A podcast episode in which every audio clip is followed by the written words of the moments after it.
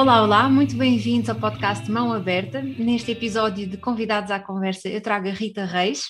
Não só é uma aluna minha muito especial do yoga, mas também temos um laço familiar.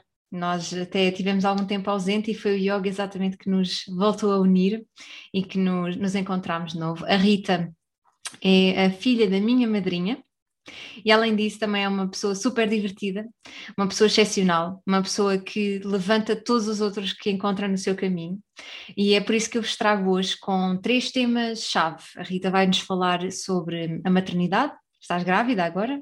Um, vai-nos falar sobre o teletrabalho, que é a realidade que nós temos vivido no último ano, uh, em contexto da pandemia, e vai-nos falar também um bocadinho uh, sobre um, o que é o yoga, o que é o yoga dentro do contexto da maternidade, para ti, para a tua experiência, e, e tudo, tudo se vai juntar, as peças vão se todas juntar aqui neste episódio.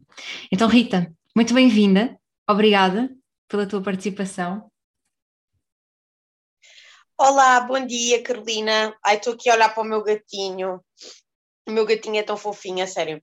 Uh, isto, era um pequeno, isto era um pequeno à parte, porque eu adoro, eu adoro gatos e o meu realmente é assim uma grande companhia, tem sido uma grande companhia nesta questão do, nesta questão do, tele, do, do teletrabalho. Então, olha, antes de mais, obrigada pela introdução. Uh, foi, foi interessante, uh, é sempre, acho que é sempre interessante ouvir aquilo que os outros pensam de nós e não a visão que nós temos de nós próprios um, obrigada, faz, faz todo o sentido. Uh, começando aqui um bocadinho por, por me apresentar. Eu estou grávida de 37 semanas, portanto fiz 37 semanas ontem. Queres traduzir, está... isso, queres traduzir isso a pessoas que não estão grávidas e nunca sabem o que é, que é Ai, peço desculpa, peço desculpa, peço desculpa. Então, estou grávida de 37 semanas, o que significa que estou grávida de 9 meses. Ok, o que, quase, quase. Na prática, uh, a qualquer momento uh, pode nascer. Basicamente é isto. Só que a pessoa, quando está grávida, fica imbuída daquele espírito de falar em semanas e não falar em meses, que é uma coisa estranhíssima. Eu achava estranhíssima quando não estava grávida e depois, agora que estou, que estou grávida, falo em semanas e é uma coisa assim surreal. Portanto, pode nascer a qualquer, pode nascer a qualquer momento, neste, a partir de agora. O que é que eu posso dizer mais? Efetivamente, eu estou em teletrabalho desde 13 de março de 2020, falando aqui um bocadinho da, dos três pilares desta conversa, que vão ser o teletrabalho, o yoga e a, e a maternidade. Neste ano em que estou em teletrabalho, eu fui umas cinco vezes ao escritório, só tratar de temas urgentes, de coisas que eu precisava mesmo de, de tratar, mas em 300, em mais de 365 dias fui umas 5 vezes, o que é residual. Uhum. Uh, ao contrário do que eu, eu esperaria, eu adaptei-me lindamente ao teletrabalho. Ou seja, eu pensei que ia ser terrível, um horror, que eu não ia aguentar. Porque Sim, porque tu és, és uma pessoa do que eu conheço e vejo de ti nas aulas, és uma pessoa extremamente sociável, uma pessoa que está sempre em, em dates, em coisas, em idas ao teatro, em idas ao cinema, sempre a saídas, e de repente uh, vemos-nos proibidos de tudo isso, né? para algumas pessoas é indiferente, porque algumas pessoas já eram mais uh, lontras do sofá, como às vezes se diz, mas tu não, tu eras exatamente o oposto, e de repente fecha-se tudo, mas tu adaptaste-te bem. Não, eu acho, eu vou-te dizer, eu no início, porque isto foi, isto foi interessante, que nós declarámos o estado de emergência enquanto país a 18 de março de 2020, mas na minha empresa, o último dia que nós fomos para o escritório, todos, foi dia 10 de março. A partir do dia 11 de março, toda a gente ficou em casa, excetuando eu, porque ainda fui tratar de alguns temas urgentes, e então eu ainda estive 11 e 12 de março, foi uma quarta e uma quinta-feira no escritório, e depois, a partir de 13 de março, curiosamente, uma sexta-feira 13, foi o meu primeiro dia em casa. Um, e, entretanto, a partir daí foi teletrabalho. Confesso que no início, Carolina, senti, ai meu Deus, eu não me vou conseguir adaptar, isto vai ser terrível, porque é um bocadinho aquilo que tu dizes, eu sou muito sociável, sou uma pessoa muito de, eu adoro ir ao teatro, adoro ir ao cinema, adoro sair, adoro passear, e no início foi realmente um pensamento de eu não vou conseguir aguentar isto, isto para mim vai ser terrível. Mas o que é facto é que o, o trabalho interno que se faz é de, de mostrar que o ser humano é extremamente resiliente e que nós nos adaptamos a tudo. E que às vezes mais importante do que ser o mais inteligente, o mais esperto, o que seja, a capacidade que nós temos de nos adaptar às coisas que nos vão acontecendo é que realmente nos ajuda na, na vida. Já dizia Darwin também. Exatamente. É a teoria de Darwin, completamente. E realmente eu adaptei-me lindamente, vou-te vou -te dizer. Nós já estamos eu... há, um, há um ano e tu neste período de um ano uh, sentes que alguma vez o que é natural, acho que não digo isto com nenhuma crítica, mas que te foste abaixo, que te sentiste frustrada, já não estavas a aguentar, ou tu uh, até, por exemplo, até gostas ou até preferes este estilo de trabalho? Vou-te dizer, eu não prefiro este estilo de trabalho porque eu sou uma pessoa de pessoas, ou seja, no outro dia falava isto com uma colega minha. Eu tenho saudades, sabes, das coisas mais triviais do mundo, ou seja, eu tenho saudades de ir é. para o escritório, ir beber o meu café com uma das minhas colegas de manhã, ter um colega meu com o qual eu me dou lindamente, que somos amigos, e ele vir para a minha secretária chegar-me o juízo, as coisas mais previnhas de sempre. Eu tenho saudades das coisas mais simples, sabes? Mas eu não te posso dizer, e estaria a ser bastante hipócrita e até mentirosa, que tive um momento em que me fui abaixo. Não, de todo eu tenho passado lindamente, uh, porque eu adaptei-me. Ou seja, eu adaptei-me lindamente, percebes? Eu fiz o meu trabalho, o meu, o meu trabalho interno de isto agora vai ser a nossa realidade, portanto, das duas uma, ou vou andar a carpir mágoas, que não é de todo o meu género, e vou, vou andar a vitimizar-me, porque isto é uma tragédia, é um horror, ou então vou usar isto como uma aprendizagem e daqui a uns anos eu vou olhar para isto e olha que engraçado, estive um determinado período de tempo, um ano, dois anos em teletrabalho. E depois voltou tudo ao normal.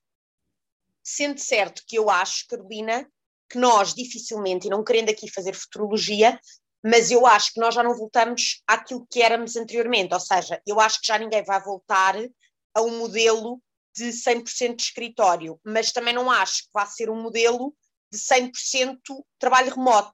Uhum. Acho que vai ser um, um, mix. Há muitos, há muitos especialistas que falam na, na flexibilização a partir de agora. Trabalhos que já eram uh, porventura remotos, um, não vão sentir grande diferença, mas haverão muitos trabalhos que poderiam ser feitos totalmente remotamente, trabalhos de escritório, não é? E que pelo menos a opção será dada. Ou, por exemplo, uns dias da semana em casa, outros dias no escritório. Exato, é como diz um mix um, então... É um modelo, no fundo, de flex-flex, estás a ver? De, imagina, teres três dias no escritório, dois dias em casa, ou três dias em casa, dois dias no escritório, percebes? Hum. Um modelo que confira flexibilidade e responsabilidade às pessoas. Claro, e escolha, não é? Exatamente. Eh, as pessoas vão, vão preferir este modelo. Eu preferia no, no lugar, já não estou em escritório, mas na altura que a pandemia começou, antes que foi oficializada em Portugal, também estava no escritório e eu preferi bastante mais o modelo, porque em parte eu estou num, num segmento inteiro de trabalhadores em Portugal que não vivem nem sequer perto de onde trabalham. Então fazem Sim. muitas deslocações e, e, são deslocações às vezes são desagradáveis, são é no comboio, o comboio está à pinha, é sempre as horas de ponta. E eu, eu demorava uma hora e meia para ir e uma hora e meia para voltar, no total. Ai, credo, credo, credo. Portanto, para mim foi, foi ganho de vida, foi, ganho, foi um ganho claro. de tempo da vida gigante. Mas, por outro lado, essas coisas simples que tu descreves fazem toda a diferença e que nós, nós até, às vezes até apercebemos e valorizamos, mas quando temos a falta é que, pronto, temos essa carência. De...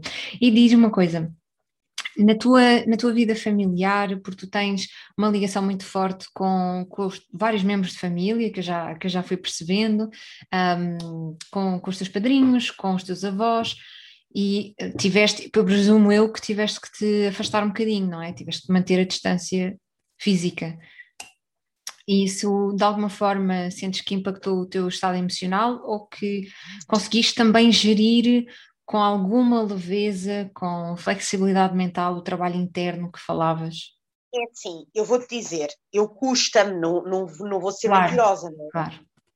eu tenho uma relação muito próxima com, com a minha família, não só com pais, com avós, com padrinhos, com tios, primos. Eu acho, eu sou mesmo uma pessoa de pessoas. Claro que sinto falta, Carolina, obviamente que sinto falta, mas lá está. Isto é como tudo na vida. Nós temos de fazer um exercício que é.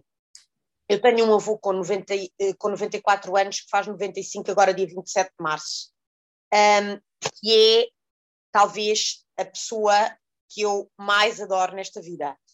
Eu jamais colocaria o meu avô em risco, porque ia ser egoísta ao ponto de estar com o meu avô numa situação de pandemia quando eu sei previamente que ele é extremamente vulnerável, uhum. sendo certo que ele agora já tomou as duas doses da vacina. Yeah. Uma maravilha, uma maravilha. Agora, as pessoas adaptam-se, ou seja... E ele, tu sentes que, por exemplo, eu falei nesta questão da família, porque nem sempre os nossos membros familiares têm a mesma aptidão tecnológica, porque as, as soluções que nós temos hoje é isto, nós estamos a fazer a videochamada. Claro, claro. Mas nem todas as pessoas mais velhas, e nomeadamente os avós, conseguem, tu conseguiste manter esse contacto? Mas já, é assim, obviamente que eu não vou fazer um zoom com o meu avô, não é? Mas tu mandas uma mensagem, tu consegues ligar, ou seja, há sempre formas de nós conseguirmos estar mais próximos. O que, claro que não é uma situação ideal, obviamente que não. Eu posso te dizer que nós, antes da pandemia, nomeadamente com, com, com o lado do meu avô, nós tínhamos um almoço quinzenal em que estávamos todos juntos, e isso não acontece há mais de um ano em virtude da pandemia, não é? E uhum. claro que se nós pensarmos isso custa, mas não podemos nunca, e eu acho que isso é um exercício que eu faço, Uh, e não estou com isto a dizer que, porque eu achei graça quando me introduziste e disseste, ah, porque hum, é uma pessoa que levanta aos outros.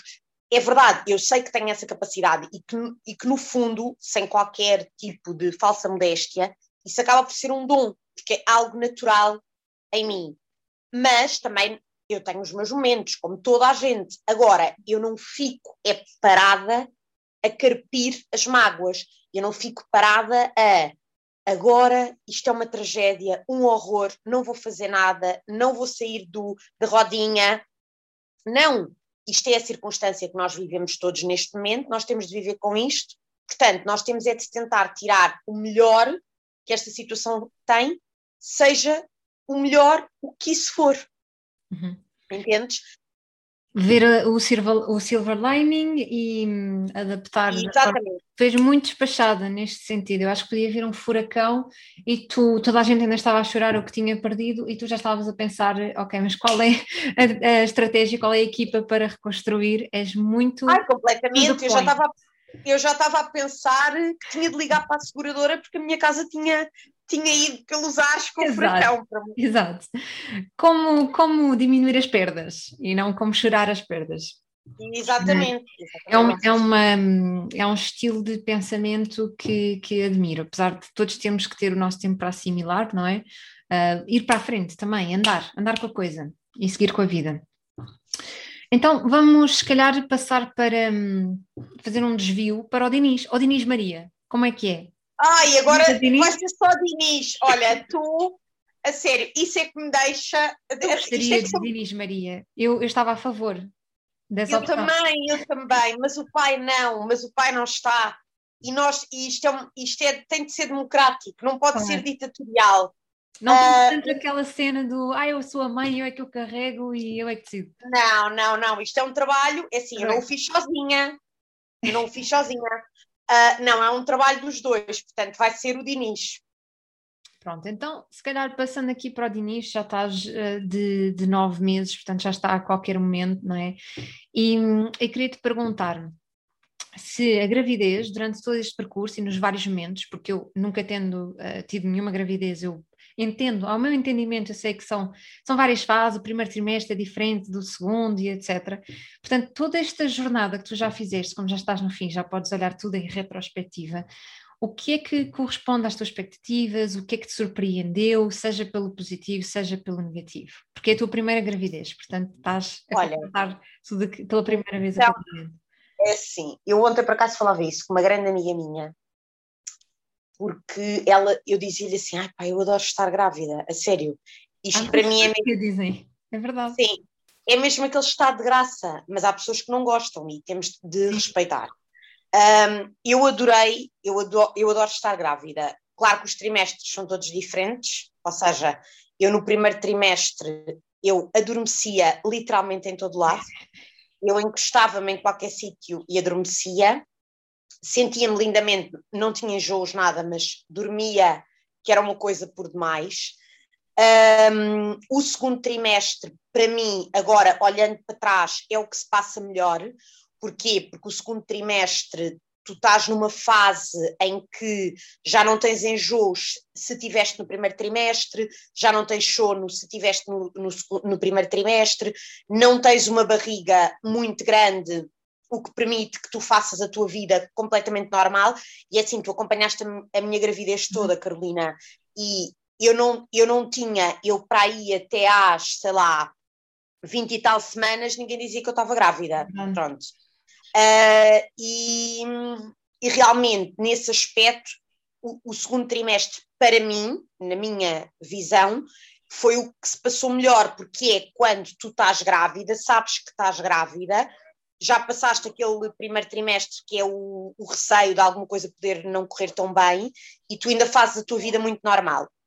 O terceiro trimestre é assim, eu tenho passado lindamente, é como eu digo, eu ainda aperto os sapatos, eu ainda consigo cruzar a perna, uh, ou seja, eu faço a minha vida normal. Só que o terceiro trimestre já é, imagina, eu no outro dia estava a sair do banho, estava a meter creme, e eu só pensava assim: meu Deus, eu estou, eu tenho uma barriga que, meu Deus, será que isto volta ao normal?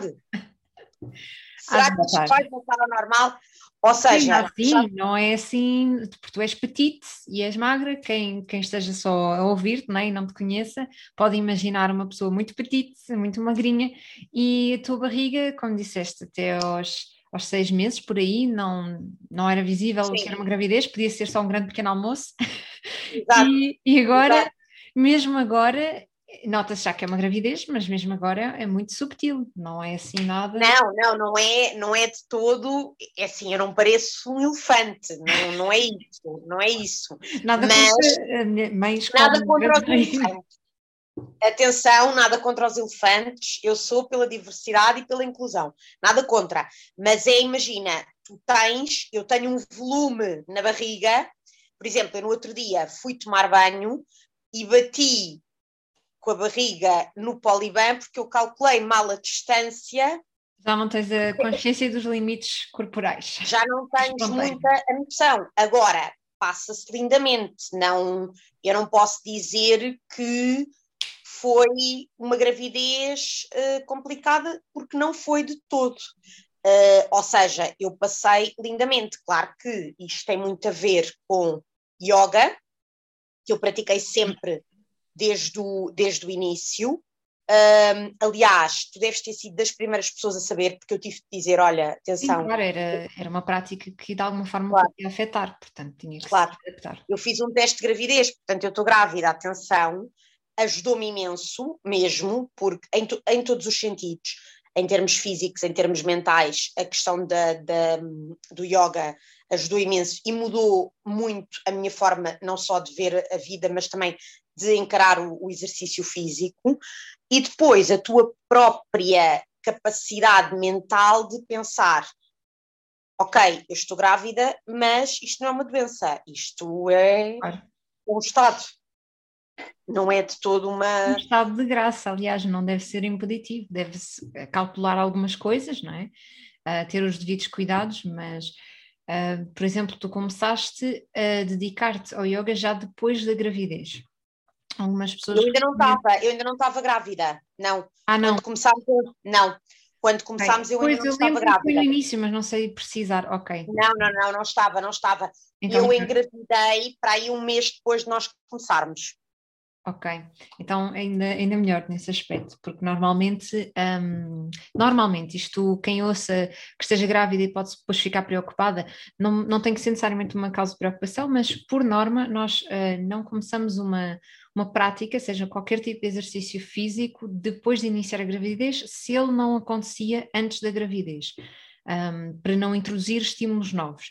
Contudo, se o médico autorizar, a pessoa já, te, já for ativa de alguma forma, não for um estímulo muito diferente, um, não deve haver problema. Portanto, é sempre o médico que dá o, o aval final, além da, da própria mulher, não é? Que tem que decidir, eu sinto-me bem a fazer isto ou não. Um... Eu vou-te dizer, Carolina, e peço desculpa interromper, uhum. um, e, e, acho que isto é importante ficar no, no podcast. Eu era literalmente uma lontra no que toca ao exercício físico. Eu não estou a brincar. Eu era uma lontra, eu sempre odiei, tirando as caminhadas, que é uma coisa que eu sempre fiz com regularidade, eu sempre odiei, durante toda a minha vida, qualquer tipo de prática física. E eu, só para terem uma noção, eu acordava todos os domingos, domingos, às oito e meia da manhã, para ir para o yoga. E acordava com vontade, não acordava entediada, não acordava do género, ai que seca, mais mal.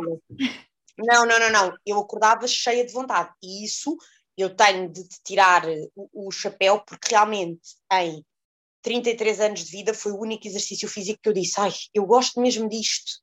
A sério, isto é mesmo fixe. Eu gosto mesmo disto.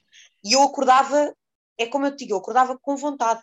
Era cedo, era domingo, mas eu ia e, e espetacular mesmo. E fazias e davas o teu melhor sempre e puxavas várias pessoas também para se juntarem à, à prática e, e eu devi, então foi mesmo, tu apanhaste-me no início, na minha transição de carreira, entre saída de escritório e do, do mundo empresarial para dar aulas a full time. E entretanto, ter, ter terminado a minha formação, houve ali um momento de muita incerteza da minha parte se, se conseguia realmente. Eu sabia que queria muito fazer isto, mas se conseguia, se a minha vontade se compatibilizava com, com a procura de, de, mercado, não é? Porque tem que haver sempre alunos, senão eu não sou professora de nada.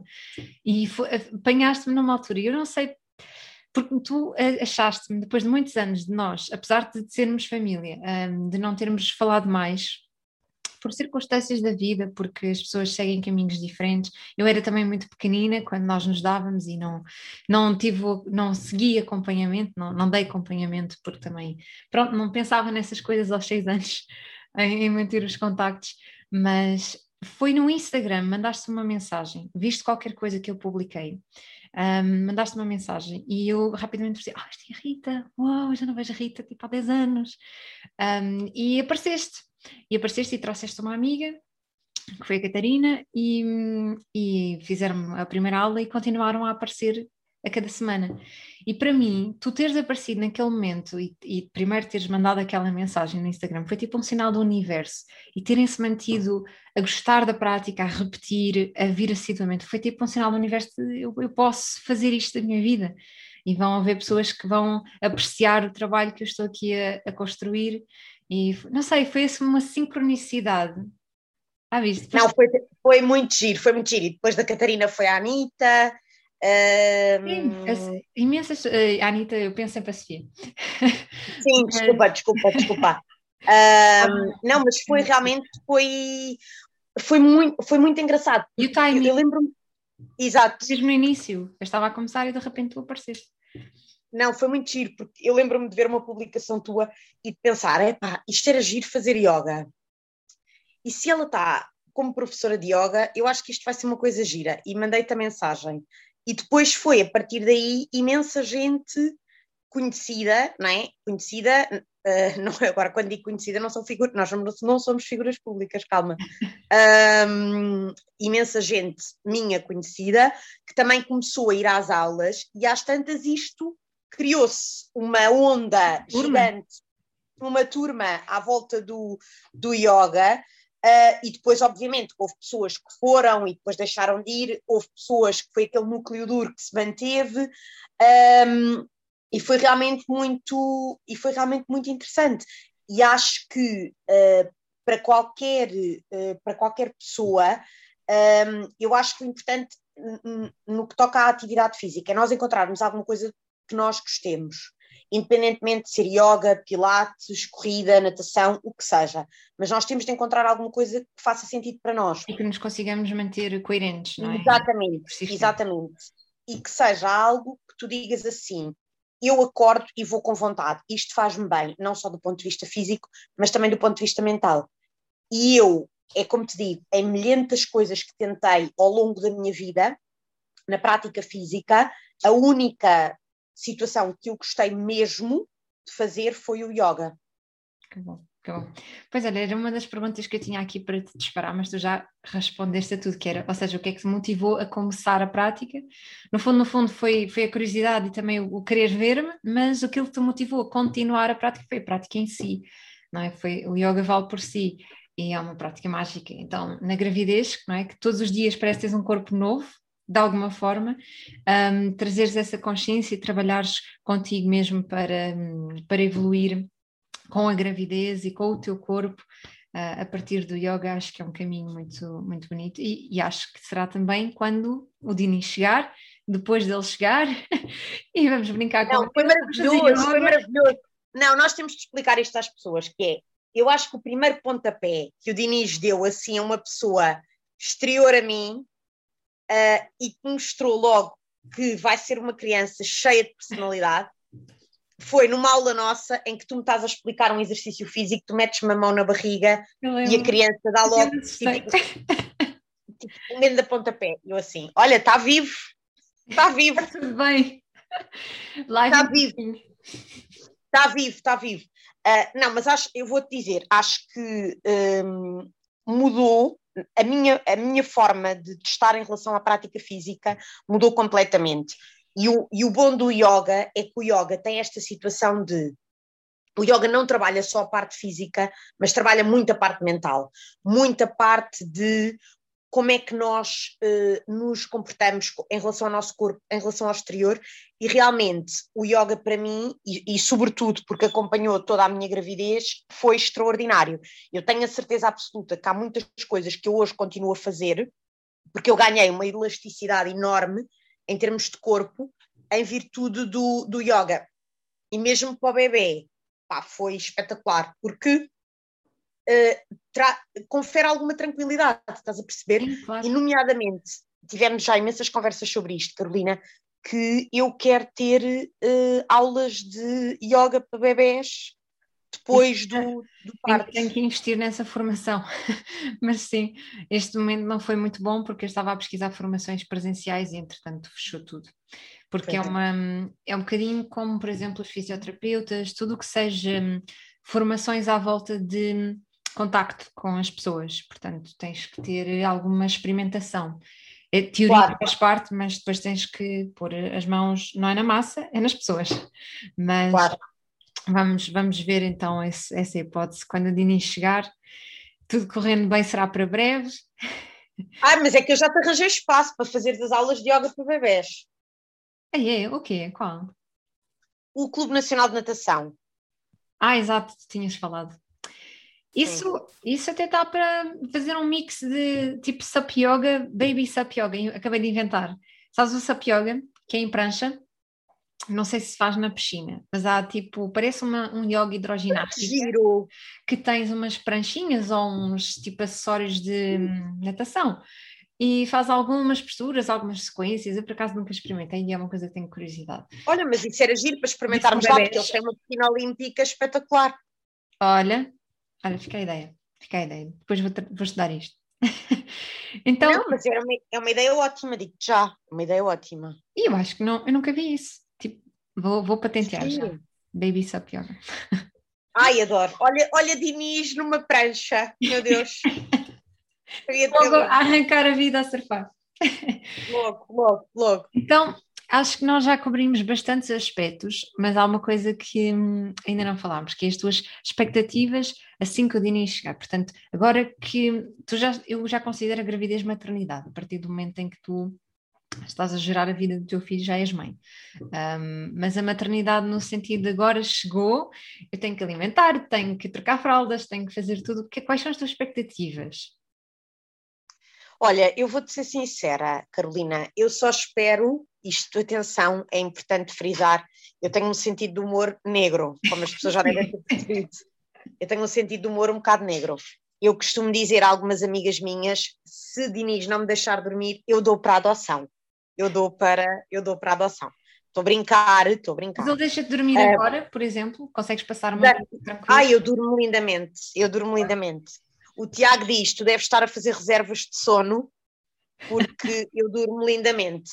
Um, olha, eu não tenho, eu vou-te dizer, eu não tenho grandes expectativas no sentido em que uh, eu não penso muito um, como é que vai ser, ou seja, eu não acho que vai ser tudo idílico, porque acho que nós não podemos pensar que vai ser tudo maravilhoso e fantástico, porque muito possivelmente não vai, vai haver dias em que, sinceramente, vou ter vontade de o atirar pela janela, que acho que é uma coisa normal, não é? Saudável. Um, saudável, e acho que quem te disser, porque eu acho que isto é um problema que existe muito, e sobretudo nas redes sociais, que é nós tendemos a idealizar muito a maternidade. Uhum. E quem diz maternidade, diz maternidade, paternidade. A, a porque nós, qualquer coisa nas redes sociais. Ou seja, nós olhamos para as, redes, para as redes sociais e parece tudo fantástico e maravilhoso. Crianças absolutamente imaculadas, crianças absolutamente as eh, mães perfeitas, mães que parecem que dormem 15 horas por noite. Ou seja, uh, tudo maravilhoso e fantástico. E eu não acho nada, Carolina, que seja assim. Ou seja, eu acho que uh, vai haver momentos em que, como eu te disse, vou ter vontade de o atirar pela janela. Acredito que o balanço será positivo, porque vai ser a pessoa mais. Vai ser, não, já é a pessoa mais importante da, da, minha, da minha existência, não é? Um, Agora, vai haver momentos difíceis e desafiadores, como, como é óbvio. Não tenho, não idealizo muito. Espero, sim, que seja uma criança tranquila, mas eu acho que isso tem muito a ver com pais tranquilos fazem crianças uh, tranquilas. Uh, sei que vai ser difícil, ou seja, a privação de sono vai ser complicada, mas eu acho que na vida tudo se gera com vontade. Dois, tens o Tiago, o Tiago parece bastante participativo também. Ah, é, eu, olha, eu vou-te dizer, ainda no outro dia ele disse isso, eu nunca mudei uma fralda na minha vida. nunca. Ele já? O homem já mudou 300, pois. 300 fraldas, estás a ver? Eu nunca mudei uma fralda na minha vida. Mas é assim, também não é preciso um curso para mudar uma fralda, não é? Quando o miúdo tiver cocó até ao pescoço, É assim. Isso é a tranquilidade que esperas de ser mãe tranquila. É? é tipo, ah, deixa acumular. Não, não, não é deixar acumular, senão coitado fica assado e depois é pior. Não, mas imagina, Carolina, é seres prática, percebes? Ou seja, eu não, e, e tu conheces-me há bastante tempo e sabes qual é a minha, a minha perspectiva. Eu sou uma pessoa prática, eu não sou uh, nada complicadinha da cabeça, nada, sou zero uh, complicado, lidar, ou seja... Lidar com o que tiver que ser quando tiver Exatamente, exatamente, eu sou uma pessoa prática, percebes? Eu no meu dia-a-dia -dia, sou uma pessoa prática e não acredito que agora com a maternidade, com um bebê, que eu vá mudar muito a minha forma de, de estar. Ou seja, obviamente que nós vamos ter de nos adaptar, vai ser uma, uma metamorfose no fundo, mas não é nada que não se faça. Agora, não idealizo, não romantizo, porque há de haver dias difíceis, há de haver dias ótimos, mas também há de haver dias difíceis, mas isso é como tudo. Uhum, claro.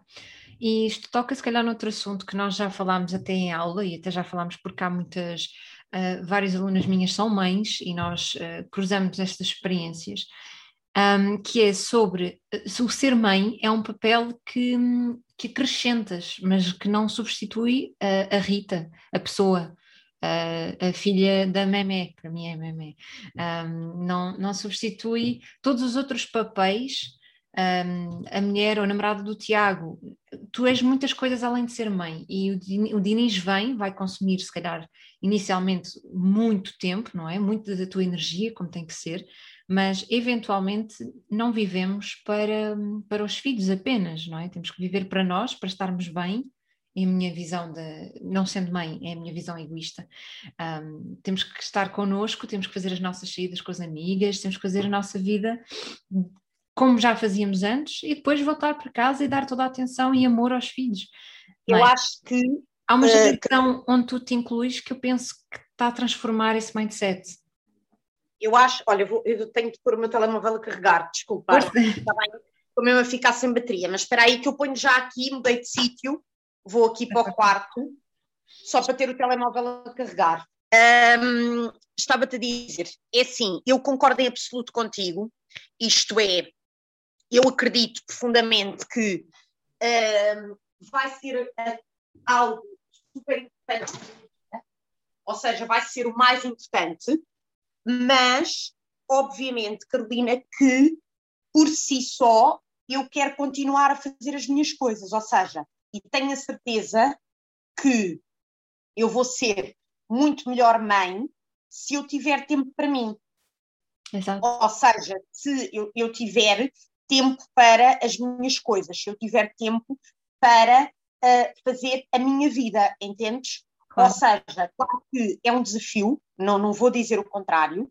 Um, eu, eu tenho a sorte, e isto eu posso dizer sem qualquer problema, eu tenho a sorte e o enorme privilégio de ter crescido numa família com muita gente em que toda a gente se dá bem, o que ajuda no sentido em que, imagina, isto é um exemplo prático. Olha, eu domingo de manhã tenho uma aula de yoga. Ligo para uma das minhas primas, Terezinha, achas que me consegues ficar com o Diniz uma hora e meia? Eu tiro leite, ficas com o Diniz e eu vou para a minha aula de yoga. Porque eu quero ir para o yoga e o Tiago se calhar quer ir jogar futebol com os amigos. E isso ajuda imenso, porque quando tu tens uma boa rede de apoio, percebes? Isso faz com que a tua vida seja mais leve numa perspectiva de exemplo. E aqui, sem cometer qualquer inconfidência, uma das pessoas que eu sigo nas redes sociais e que, para mim, tem um modelo de maternidade, e atenção, eu vou ser muito polémica naquilo que vou dizer, mas tu vais entender Mão aberta. Mão aberta é para isso. Exatamente. É Ou seja, uma das pessoas que eu gosto muito de seguir nas redes sociais, nesta perspectiva da maternidade, e que eu me identifico, gosto ou não se gosta daquele género, é a Carolina Patrocínio. Uhum. A Carolina Patrocínio tem a minha idade, tem 33 anos, tem quatro filhos. Um, ela, ok, tem toda uma estrutura familiar ótima que a ajuda e que faz com que as coisas sejam mais fáceis na, na, na vertente da, da maternidade mas o que é facto é que eu olho para ela como um exemplo, isto é, ela tem um núcleo duro que eu acho que funciona lindamente na, na, naquilo que eu considero que é uma, uma maternidade saudável, que é, obviamente que ela tem imensas ajudas, eu não, eu não nego isso, mas ela tem ali um núcleo familiar que ajuda imenso, percebes, Carolina? Ou seja, irmãs, primos, pais, eh, e é isso que eu acho que é importante. E uma das coisas que tanto eu como o Tiago fomos habituados desde miúdos é nós passávamos férias com avós, com padrinhos, com tios, com pais, ou seja, havia toda uma dinâmica de eh, nós, enquanto bebés, crianças, convivíamos com a família toda. Ah, e, não e tu sabes isso. Estão apegados não, não, não. à mãe ou ao pai. E, e não tá, exatamente, e não estarem só, única e exclusivamente apegados à mãe e ao pai, porque eu acho que é super relevante nós, enquanto pais, proporcionarmos aos nossos filhos um convívio próximo com avós, com tios, com padrinhos, com primos. Isso é importantíssimo. Ah. E nós já nos conhecemos há anos, aliás, eu conheço-te desde que tu nasceste, e tu sabes que isto é uma coisa que existe, que sempre existiu na minha família, que é, ainda, ainda ontem eu falava com a minha sogra, e a minha sogra já tem uma cama preparada Uau. para o Diniz, percebes? Porque eu não quero também uh, criar o meu filho numa bolha em que o menino só está com o pai e com a mãe. Certo, entendo isso. E acho que é, hum, não, é, não tem de ser egoísta, às vezes, malta mais sénior, isto é, portanto, é outra geração e não é para culpabilizar ninguém, é só porque era cultural, se calhar há mais tempo, e eu digo isto mais no papel da mãe mesmo, porque era visto, muito visto, como a mãe, uh, depois de ser mãe, ser só mãe, é viver para Sim. aquilo. Até pode trabalhar, mas a seguir é cuidar do filho, etc. Ai, mas vais sair sem os teus filhos? Ai, vais fazer isto e vais ficar três ou quatro horas fora de casa e os teus filhos estão onde? Muito isto na sociedade portuguesa, então, é, é bastante, era bastante evidente e agora torna-se menos.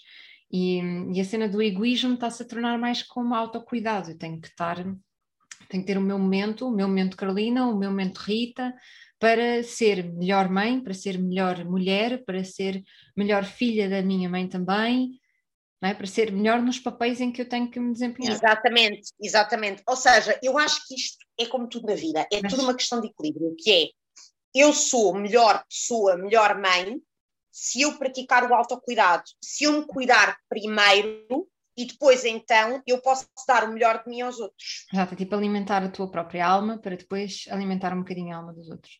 Isso é. Exatamente. Eu acho que nós estamos a falar aqui como se fosse banal, mas acho que ainda há muitas mães e mulheres que passam por alguma, em Portugal, que passam por alguma, não sei, julgamento, recebem julgamento, são, são alvo de julgamento por fazerem exatamente isto com, com a simplicidade que nós estamos a falar. Mas fico contente que não tenhas que, que passar por isso. Então, para fechar aqui o nosso ciclo, uh, queria te perguntar como tu tiveste essa experiência que muitas mães uh, estão a ter agora, por exemplo, que se calhar pensavam, ah, vou engravidar no final de 2020, 2021 estamos sapos. Não, afinal ainda estamos em pandemia. o que é que tu, que, que tiveste todos os teus meses de gravidez em pandemia, um, o que é que tu aconselharias? Se há algum cuidado especial que tu acreditas que é necessário aconselhar às mães que estão agora nos primeiros meses de gravidez, por exemplo, uh, tendo em conta as circunstâncias da pandemia? Ou então não há nada de diferente? Olha, eu vou-te dizer, Carolina, eu não, não acho nada e, e eu gosto sempre de, de, frisar isto porque muitas das vezes ao longo da minha vida acontece as pessoas virem-me perguntar a minha opinião como se a minha opinião valesse para alguma coisa. É assim, eu vivo a minha vida da forma que eu acho que a devo viver e não me considero de todo um modelo de virtude, seja para quem for. Não sou muitas das vezes para mim, quanto mais para os outros. Aquilo que eu posso dizer que resultou comigo, mas que, lá está, pode resultar comigo, mas pode não resultar com outras pessoas, é tranquilidade, eu acho que é chave em tudo aquilo que nós possamos fazer na nossa vida. Ou seja, hum, eu, regra geral, e, e tu conheces-me há bastante tempo, sou uma pessoa tendencialmente tranquila, portanto, eu não mudei. Obviamente que seres mãe em pandemia é diferente, no sentido em que seres mãe, estás grávida, porque não há o convívio que havia, porque tem de haver muito mais cuidados, têm de ser mantidos, porque estás em, em, contexto de pandemia e ao estares grávida és tendencialmente mais vulnerável do ponto de vista de saúde física. Agora, eu acho que, como em tudo na vida, tranquilidade é a chave. Eu posso te, eu posso te dizer, e lá está, volto a frisar isto, não é, não estou a, a, a ter este discurso para que as pessoas pensem ai, tal, ela fez isto, comigo vai resultar. Não, comigo resultou, pode não resultar com outras pessoas. Uh, eu tentei ao máximo ter imensos cuidados durante, durante a gravidez, evitar contactos sociais, ter uh, a prática toda da higiene aliada à Covid. Agora, eu nunca deixei de fazer aquilo que eu achava que era importante para o meu bem-estar físico e mental, sobretudo durante uma gravidez. E posso te dizer aquilo que eu fiz e que comigo resultou, que pode ou não resultar com outras pessoas. Eu fiz yoga sempre, eu fiz massagens próprias para grávida sempre. Uh, semanalmente e, e, e, e, friso massagens para grávida por um motivo muito específico, porque a maior parte dos médicos proíbe a drenagem linfática, o meu médico foi um deles, e então eu tive de arranjar uma pessoa que é especialista só em grávidas e fiz massagens a gravidez toda, desde o início. Um, e essas massagens fazem com que eu chegue aos nove meses de gravidez e eu não tenho retenção de líquidos, eu não tenho ciática, não tenho nada disso, não tenho dor de costas.